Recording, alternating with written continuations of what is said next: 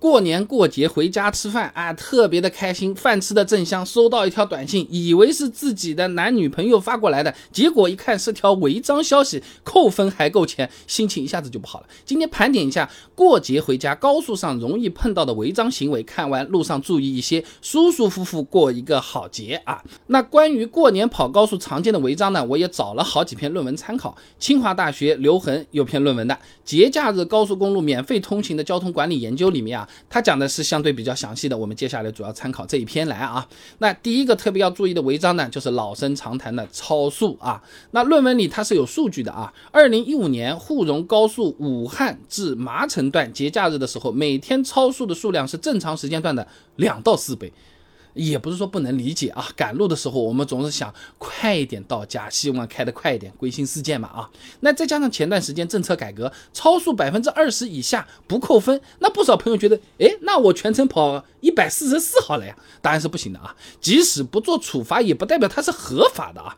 仔细看今年发布的《道路交通安全违法行为记分管理办法》，它只是说了不记分，并没说不罚款啊。罚多少每个地方还不太一样。那简单搜了一下啊，河北石家庄罚一。百江西两百，具体要看当地政策的，这个大家特别注意啊，最好还是遵守交通法规，不要超速，毕竟人家也是为了我们好，希望我们平安嘛啊。那第二个需要特别注意的就是和前车保持安全距离啊。论文里有数据的，节假日里面未和前车保持安全距离的违章占到了百分之十七，比平时多不少，是造成事故的主要因素之一。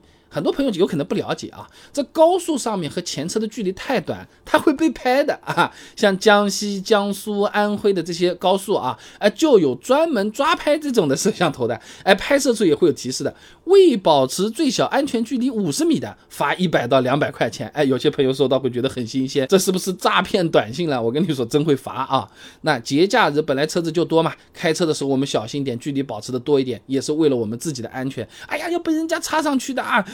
那插好了呀，安全要紧，对不对？那第三个要特别注意的违章呢，是在应急车道上临时停车。哎，这个在节假日特别突出，我们要真的要反复重点强调一下。还是二零一五沪蓉高速武汉至麻城段的相关数据啊，全年查处的应急车道违章日均一点六九起，节假日日均四点三起，是平时的两到三倍。找资料的时候，我还看到台州交通广播今年十一月的一个报道，比较离谱的啊，有人在应急车道上面啊，把这个车子停下来摘橘子。哎，这个肯定是不行的，扣了九分，罚了两百块钱，他还有点郁闷。我觉得没什么好郁闷，你万幸活着就是万幸啊。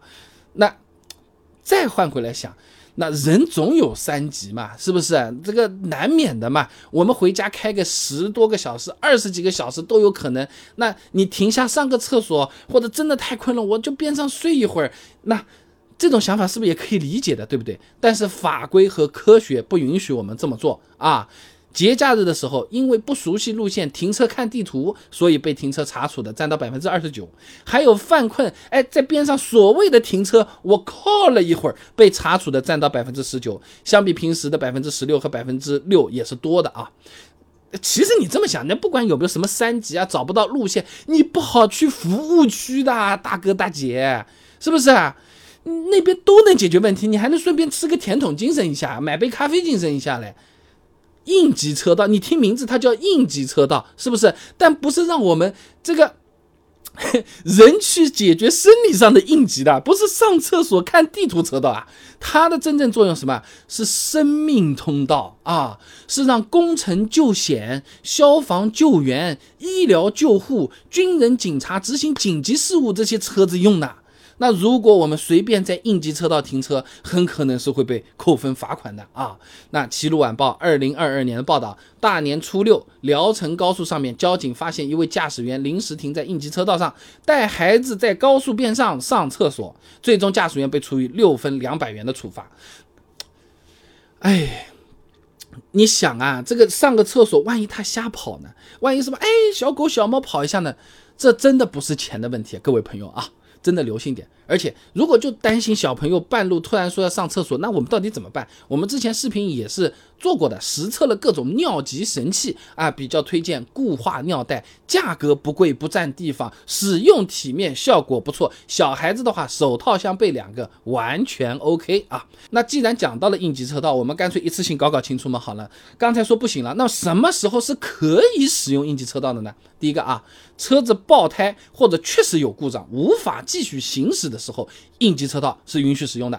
我以前视频也做过的，高速上爆胎，在应急车道换备胎会不会被处罚？啊，讲得非常清楚。这里简单的说啊，各地的法规都是允许在应急车道换备胎的，但要注意，三角牌要摆对位置，车子双闪要打开，车上其他人要撤离到护栏外面啊。高速上面三角盘的距离至少一百五十米，往车后数十条虚线左右就差不多了。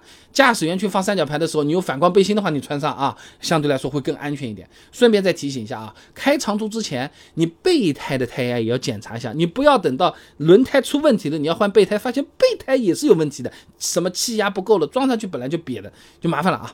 那第二个，在一些经常堵车或者修路的路段，节假日其实是有告示牌的，会开放应急车道的。你看到告示牌或者电子显示屏提示允许借道通行，那你就放心大胆走啊。你比如说连接江苏南通和苏州的苏通大桥，一直以来就是比较容易堵的啊。二零二二年国庆假期的时候啊，应急车道它就开放通行了，增大这个通行能力，防止拥堵。另外呢，还有京哈高速的部分路段，去年十一假期的时候也是允许小客车通行的啊。